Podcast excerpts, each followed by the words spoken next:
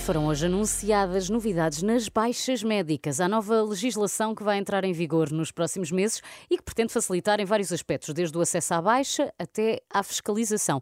Mas queremos saber pormenores, Miguel, como é habitual. Sim. Em concreto, o que é que muda? Uh, muda, desde logo, uma questão que causava incompreensão a muita gente, que é uh, por que motivo só os médicos dos centros de saúde é que podiam passar baixa, não é? Uhum. Uh, o decreto-lei que hoje foi publicado em Diário da República prevê que a partir de março também os médicos dos setores privado e social possam emitir a baixa, bem como os serviços de prevenção e tratamento de toxicodependência e dos hospitais, e aqui incluem-se as urgências, vão poder passar certificados de incapacidade temporária para o trabalho, que no fundo é o nome oficial da baixa. É? Mais pomposo até. É mais pomposo. Portanto, qualquer médico vai poder passar a baixa, que é, assim, parece-me que é o que faz mais sentido, não é? Mas ainda vamos ter de vir com, com o papelinho? Assim, papelinho. Não, o Já estás a antecipar o que tens que pedir, não é? Exatamente. Eu devia perguntar agora qual papel, não é? o papel. uh, não, ou seja, o papel da baixa uh, tem também os dias contados, porque a partir de 1 de março, que é quando estas novas regras entram em vigor, a certificação uh, da incapacidade temporária para o trabalho passa a ser feita online. Portanto, lá está, deixa de ser preciso papelinho. Mas Mas estavam, estavam a pedir um mailinho. Não tem um mailinho. o QR Code.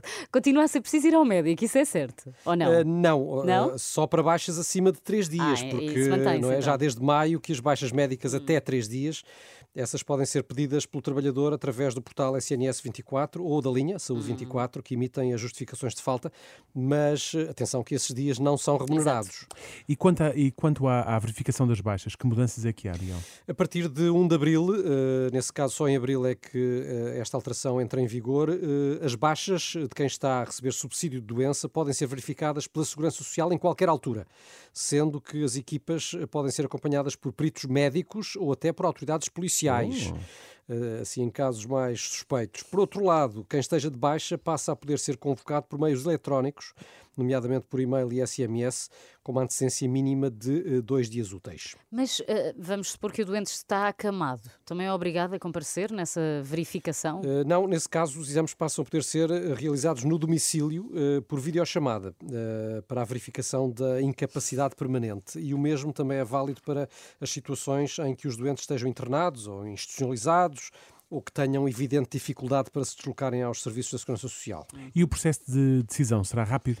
Bem, a ideia é que seja. Pois. O diploma define cinco dias úteis para que as comissões de verificação tomem uh, a decisão sobre se justifica a manutenção da baixa. Uhum.